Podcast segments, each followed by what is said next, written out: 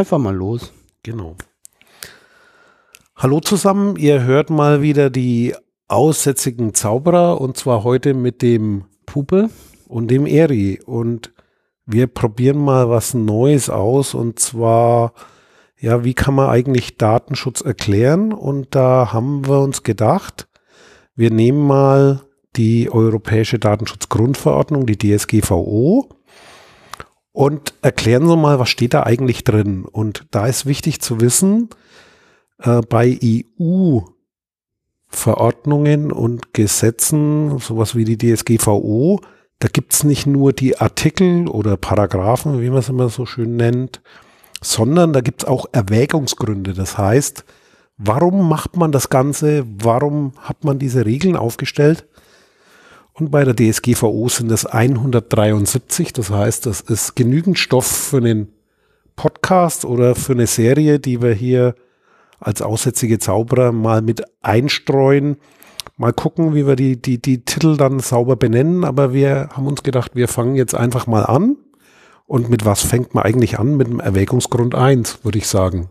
Ja, und da erstmal herzlichen Dank, dass du mich dazu eingeladen hast, weil gerade Erwägungsgrund 1 ist mir besonders wichtig, weil er so ein bisschen das Grundaxiom ist, äh, warum ich mich auch für Datenschutz engagiere und dem Bereich damals angefangen habe zu arbeiten.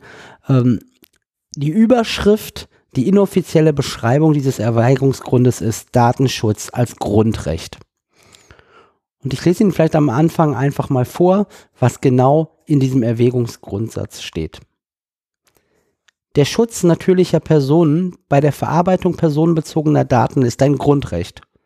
Gemäß Artikel 8 Absatz 1 der Charta der Grundrechte der Europäischen Union, im folgenden Charta genannt, sowie Artikel 16 Absatz 1 des Vertrages über die Arbeitsweise der Europäischen Union, AEUV, hat jede Person das Recht auf Schutz der sie betreffenden personenbezogenen Daten. Und ich würde mal sagen, von der Erklärung her nehmen wir erstmal die sperrigen Begriffe und die, die nicht so datenschutzlastig sind. Da werden zwei Dinge genannt. Ich würde mal sagen, ich fange jetzt von hinten an. Da steht was drin vom Artikel 16 des Vertrags über die Arbeitsweise der Europäischen Union. Was ist das eigentlich? Also die Union, die Europäische Union wurde ja mit den römischen Verträgen irgendwann mal ins Leben gerufen und bei Erweiterungen oder Weiterentwicklung der EU gibt es dann immer Vertragswerke, denn überstaatliche Beziehungen, also wenn mehrere Länder sich irgendwo zusammenschließen, es gibt kein, wie heißt es, glaube ich, supranationales Recht, ist, glaube ich, der Fachbegriff, wenn ich mich nicht irre, gibt es also nicht, sondern Staaten schließen dann Verträge miteinander und so ist auch die Grundlage der Europäischen Union. Und diese Arbeitsweise und Zusammenarbeit in dem Artikel 16 ist das dann geklärt. Man kennt das wahrscheinlich auch unter dem Begriff Lissabon-Vertrag, weil die letzte Anpassung war dann im Jahr 2009. In der Stadt Lissabon wurde da der Beschluss oder wurde, wurde das Ganze unterzeichnet. Und das zweite ist die Kader der Grundrechte der Europäischen Union, das ist sowas wie Menschenrechte. Das ist ja das, was du so spannend findest. Ja, richtig. Und zwar, äh, man muss am Anfang einfach mal fragen, äh, was ist eigentlich ein Grundrecht? Ne, und wenn ich da vielleicht einfach mal so Wikipedia zitieren kann, Grundrechte sind wesentliche Rechte, die Mitglieder der Gesellschaft gegenüber Staaten als beständig, dauerhaft und einklagbar garantiert werden. In erster Linie sind sie Abwehrrechte des Bürgers gegen den Staat. Sie können sich jedoch auch auf das Verhältnis der Bürger untereinander auswirken. Und mir ist es halt besonders deshalb wichtig, weil Datenschutz als Grundrecht oder ich würde eben sogar sagen mit der Kombination Datenrutsch, Datenrutsch, Datenschutz als inhärentes äh, Menschenrecht muss eigentlich die Basis unseres Denkens und Handelns sein. Einfach aus einer gewissen Ethik heraus, dass wir Daten von anderen Menschen, so wie ich sage, deine Würde ist sozusagen unantastbar. So möchte ich auch, dass du das Recht hast, über deine eigenen Daten selber zu bestimmen, weil deine Daten sind auch ein Teil deiner Würde. Jo, und äh, wenn man jetzt da mal drauf guckt, Artikel 8 heißt, wenn man jetzt mal so, es, es gibt ja schon einige Rechte und mit Artikel 8 ist das ziemlich weit vorne. Das heißt, das ist eins von den wichtigen Themen, die da drin stehen. Wenn man jetzt nimmt, was gibt es denn so ein Beispiel mit so Grundlagen, zehn Gebote. Das heißt, wenn man das jetzt ranken würde, da wäre das auch dabei. Gibt es so eine Tafel von Moses mit Datenschutz? Ich glaube damals noch nicht. Aber das, das zeigt, es ist wichtig und das ist quasi Basis des Zusammenlebens. Und du hast da auch das Stichwort gesagt. Also, warum braucht man das eigentlich? Also, so zwischen den Menschen hat man eben nicht den Vertrag, aber Gesellschaft wird geformt und die Konstruktion Staat und Staatsgewalt ist natürlich immer so ein Thema und da werden quasi, da wird das Verhältnis des Individuums oder der Bürger zum Staat definiert. Das heißt, was darf ein Staat machen oder nicht und inwieweit ist Freiheit möglich und diese Abwägung, das steht quasi vorne drin und, und ist sozusagen ja Basis des Zusammenlebens, einmal im Verhältnis in der Öffentlichkeit vom Staat, aber dann natürlich auch Grundlage der Gesellschaft, weil hat ja auch eine ethische Auswirkung. Ja, und ich würde in dem Fall auch immer den Staat sogar noch ein bisschen weiter fassen wollen, weil der Staat natürlich auch die Rahmenbedingungen gestaltet, in denen wir als Bürger agieren, in denen wir interagieren, auch mit Firmen. Und dort ist natürlich dann äh, die, dieses Gesetzesframework, was da ist, ähm, muss sozusagen auch den, den entsprechenden Rahmen geben, dass auch das Verhältnis zwischen Bürger und Konzernen, zwischen Firmen und Organisationen auf einem guten Datenschutzniveau, dass die Prozesse dort gut sind und funktionieren. Genau, das ist einmal so der Bereich öffentliches Recht, das heißt also sozusagen alles, was so Behörden sind, was zum Staat gehört, gegenüber dem Bürger, aber auch untereinander. Und natürlich auch das, das äh, privatwirtschaftliche, also Unternehmen, Verantwortung von Firmen, von juristischen Personen, also nicht äh, von, von Mitgliedern dieser Gesellschaft, die nicht durch die, die, die nicht einzelne Menschen sind, sondern Rechtskörper, glaube ich, nennt man die. Das heißt, eine Firma zum Beispiel, die wird, da, da arbeiten zwar Menschen drin und da kann der Chef ein Mensch sein oder das Gremium wie der Vorstand und so weiter, aber das sind sozusagen juristische Personen. Und vor allem, das wird ja auch im ersten Satz formuliert, um die geht's jetzt in erster Linie nicht. Die müssen sich natürlich an die Regeln halten, aber natürliche Personen, also alles, was aus Fleisch und Blut ist, was man anfassen kann, die sind eben geschützt und zwar durch ein Grundrecht, das heißt Basis des Zusammenlebens und da fällt mir auch immer ein, wie war es eigentlich vorher definiert? Wir sind ja jetzt Datenschutzgrundverordnung, wurde äh, herausgegeben 2016 vollumfänglich anwendbar seit 2018, ich glaube 25. Mai. Und äh, wie war das eigentlich vorher? Es gab ja schon vorher irgendwo Datenschutzgesetze, Datenschutzrecht und beispielsweise in der EU gab es den Vorläufer, das war eine Richtlinie, die hat die Leitlinien definiert, die stammt aus den 90ern, wenn ich mich nicht irre, 1996. Und in Deutschland wurde das auch formuliert in den Grundrechten. Und zwar gab es da eine alte sperrige Formulierung, das sogenannte Volkszählungsurteil von 83 und zwar, das ist dann äh, Grundgesetz, Artikel 1, Satz 2 in Verbindung mit Absatz 2, Satz 1 oder so ähnlich. Ich glaube, ich habe schon vergessen, weil es wieder ja drei Jahre nicht Wissens mehr verwendet wird. Du bekommst ein Wissensstempelchen in deinen Und da ist quasi abgeleitet, aber das, das trifft ja genau auf das Thema. Da geht es um die Würde des Menschen. Und dann natürlich ums Zusammenleben. Das heißt, wo ist die Grenze? Das heißt, einmal, die Würde des Menschen ist unantastbar, sie zu schützen, ist das oberste Ziel des Staats. Und auf der anderen Seite gibt es aber natürlich Grenzen, und zwar immer do, da, wo du eine Linie überschreitest, die dann die Würde des Nächsten ist. Wir sitzen jetzt so, ich würde mal sagen, Meter auf Distanz. Das heißt, irgendwo fängt dann der Intimbereich an. Okay, ich könnte dich jetzt keine, zwar umarmen. Keine Details. und ich habe eine Hose an. Und äh, äh, von daher ist das sozusagen genau der Punkt. Irgendwo hört es dann auf, wenn man in die, diesen Bereich eintaucht und so war es alt definiert. Und da finde ich den ersten Satz schon schön formuliert. Der Schutz natürlicher Personen bei der Verarbeitung personenbezogener Daten ist ein Grundrecht. Ja, und an der Stelle, ich, ich, ich kenne Firmen, die haben halt einfach als Claim, äh, Datenschutz schützt Menschen. Ja, und das ist sozusagen immer einer der höchsten, äh, sag ich mal, Fehlinterpretationen draußen in der freien Wildbahn, äh, dass die, die, die Datenschutzzunft primär eigentlich eher so Informationssicherheit oder die Daten hortet und schützt, äh, sondern nein, äh, wir schützen Menschen vor dem Umgang mit ihren Daten. Oder wenigstens äh, so stellen wir sicher, äh, dass sie selbstbestimmt äh, entscheiden können, was mit ihren Daten passiert und dass sie wissen, was mit ihren Daten passiert.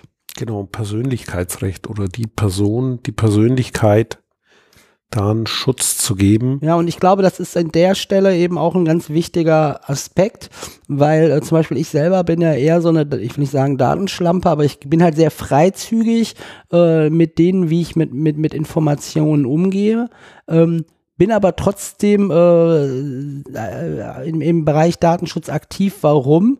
Äh, weil nicht jeder das Privileg hat, mit so einem Freiheitsgrad unterwegs zu sein und äh, sozusagen die Rahmenbedingungen erstellt sein müssen oder gegeben sein müssen, dass eben äh, für Menschen, die vielleicht nicht den Freiheitsgrad haben, äh, trotzdem dann das äh, entsprechende Datenschutz äh, umgesetzt ist in den Systemen, mit denen sie zusammenarbeiten. Ich meine, das ist ja so ein Element, elementarer Bestandteil, dass es eben auch dann jedem überlassen sein muss, wie weit gehe ich mit meinen Daten um. Du hast das gute Recht, mit deinen Daten auch um dich zu werfen sozusagen. Und dafür musst du dann aber auch äh, Garantien haben für einen bestimmten Schutz und natürlich auch für Informationen, die du kriegst, damit du weißt, was du tust. Oder wenn man nicht mehr weiß, was man tut, damit man dann trotzdem ja. nicht verloren hat. Ja, ich, ich finde es einen spannenden Aspekt, ne? weil es mir letztens aufgefallen, ähm, gab es ein Update von eBay Kleinanzeigen App, habe ich eingespielt und dann kam hier, wollen Sie bestätigen, ja, nein, vielleicht. Und dann habe ich mir die Mühe gemacht, mal den Drill Down zu machen und habe alles aufgeklappt, was ich damit bestätigen würde und habe das äh, rauskopiert und dann mal einmal analysiert und es waren halt 1400 äh, Kooperationspartner, wo Datenaustausch mit gewesen wäre, wenn ich diese Anwendung nehme. Ja, und da kann natürlich man jetzt sagen, ja, hm, ist ja freiwillig, äh, dass du dort mitmachst. Jetzt muss man sich aber immer überlegen, äh, wenn gewisse Marktmacht da ist, wie zum Beispiel eBay Kleinanzeigen, äh, es, es mag kleine äh, Nischen-Wettbewerber äh, geben, aber äh, eigentlich ist dort so eine Marktdominanz, dass ich jetzt immer frage, ja, wo liegt jetzt eigentlich genau meine Freiwilligkeit? In dem Fall war das Glück, dass ich alle Sachen disablen konnte. Ne? Also. Was ja auch sein sollte, was aber viele ja, und leider nicht machen. Und spannend äh, an der Stelle ist ja dann zu sehen, ähm, du klappst es erstmal auf, siehst die Details, nur wenn du auf Details gehst und dann noch einmal weiter aufklappen lässt, erst dann kommst du ins gelobte Land, wo du dann alles siehst, aber dafür musst du auch erst einmal nach unten gescrollt haben, um überhaupt zu dem Punkt zu bekommen, weil das, was auf der ersten Seite des Screens steht, ist nur akzeptieren und weiter. Und das ist natürlich im Endeffekt, äh, ich sag mal, äh, vom, User-Workflow dahingehend optimiert, äh, dass halt das ungeschulte Auge sagt, ach komm, weiter, weiter, weiter, zack, angenommen. Und dann hängst du da sozusagen im Karton drin. Und an der Stelle, es war schon alles vorausgewählt. Ich hätte Verständnis dafür, wenn sozusagen ich mir sagen könnte, ja, Opt-in, hätte ich gerne, hätte ich gerne, hätte ich gerne. Aber es ist genau andersrum bei denen. Äh, hier, äh, ich muss aktiv sagen, nee, hätte ich nicht, hätte ich nicht, hätte ich nicht. Und äh, das finde ich eigentlich ein ganz spannendes, äh, eigentlich mal eine, eine spannende äh, E-Mail-Anfrage äh, bei Dollarzeichen Aufsichtsbehörde. Ja, das ist so die Herangehensweise Opt-in, Opt-out oder die Konstruktion. Ähm, gibt es ja so manche Schlachten, also wenn du Verwendest du Windows?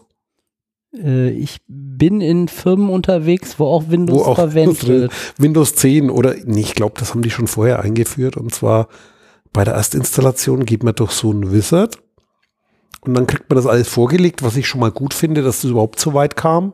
Ich glaube, das ist auch ein erfolgreicher Feldzug der EU gewesen.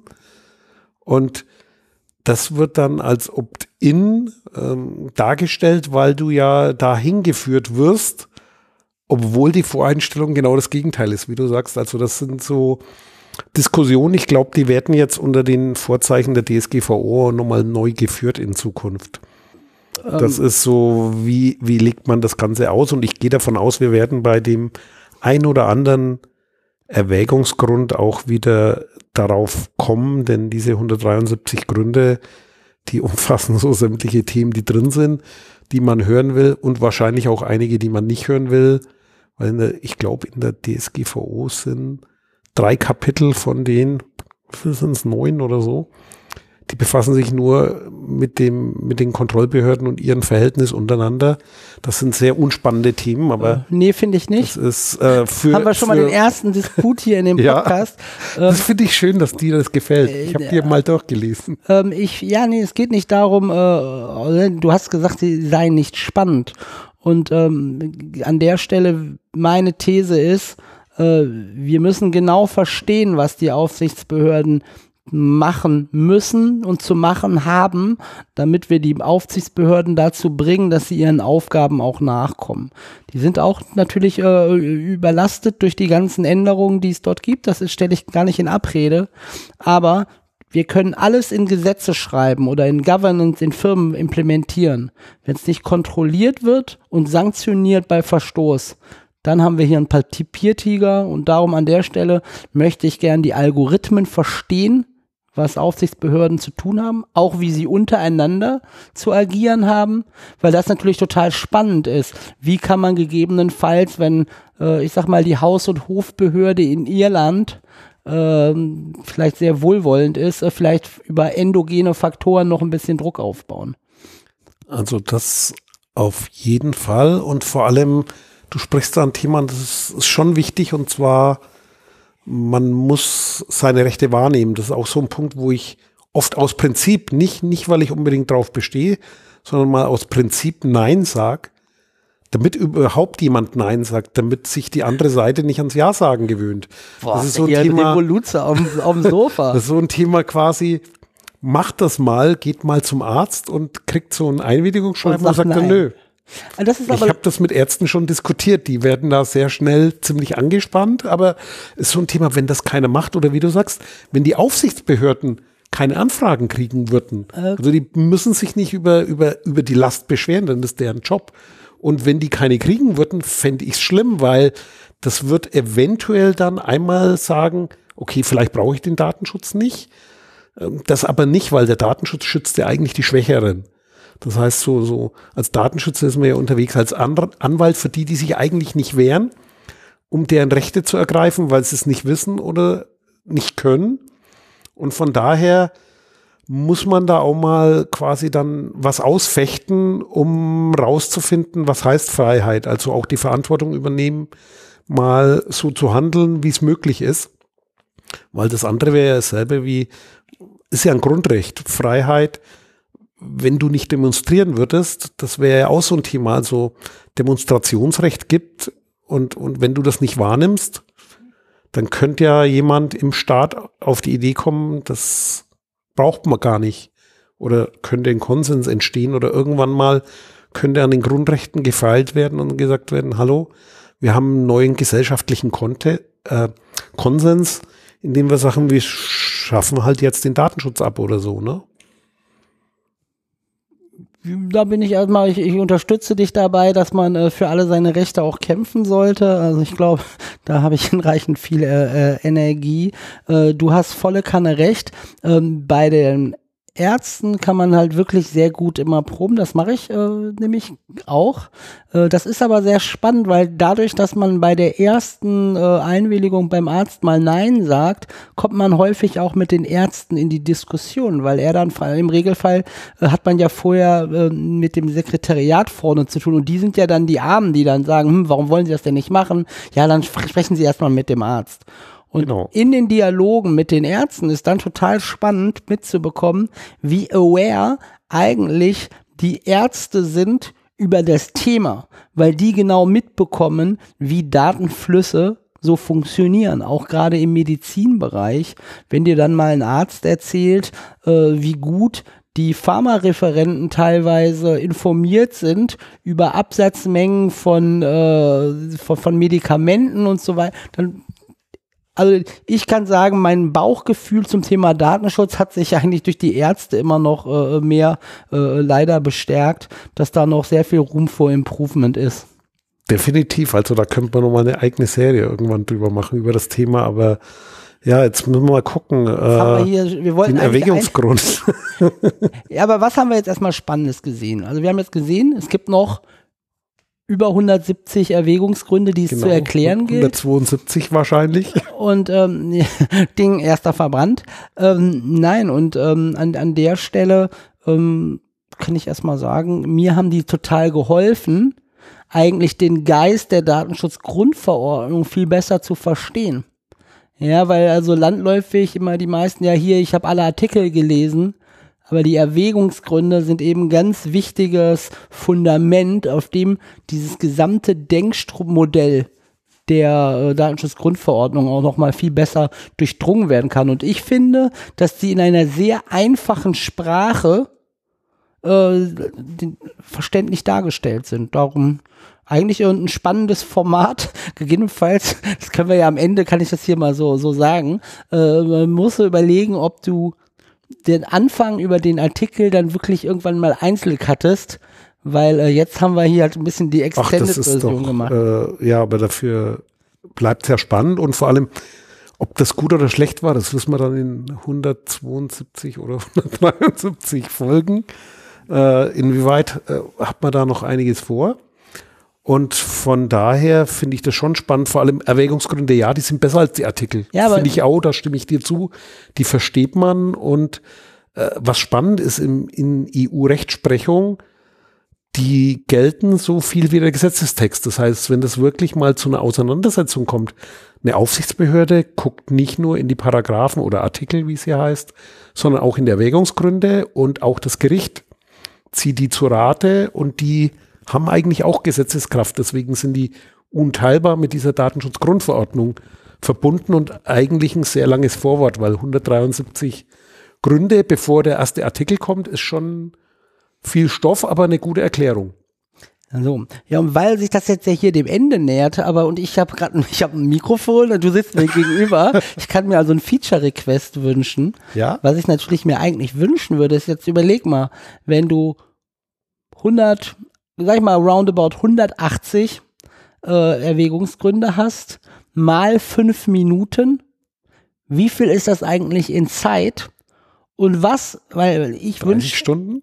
ja, nee, nee, das, ich kann ja den Rechner mal schnell, den Calculator schnell. Nein, weil im Endeffekt, wenn du pro Ding fünf Minuten mal hast, dann wäre es halt voll gut, so eine Art, ich höre mir jetzt die ganze Season an, auf einer Fahrt im Zug von äh, Berlin bis nach äh, München, vier Stunden, dann habe ich sozusagen äh, fünf, zwölf, dann kannst du also schon mal äh, 60, Meinst hast schon mal eine 60 pro Folge, Nee, dann, dann fährst du dreimal hin und her Ja. und hast alle Erwägungsgründe äh, gehört. und hast mehr als äh, manche Datenschutzausbildung verstanden dann wahrscheinlich, weil ich kenne Datenschützer, die sind nicht so gut ausgebildet. Ah, und wenn wir das dann in den ICEs, in dem Hörspielportal als einzig verfügbares, dann wird das die Druckbetankung.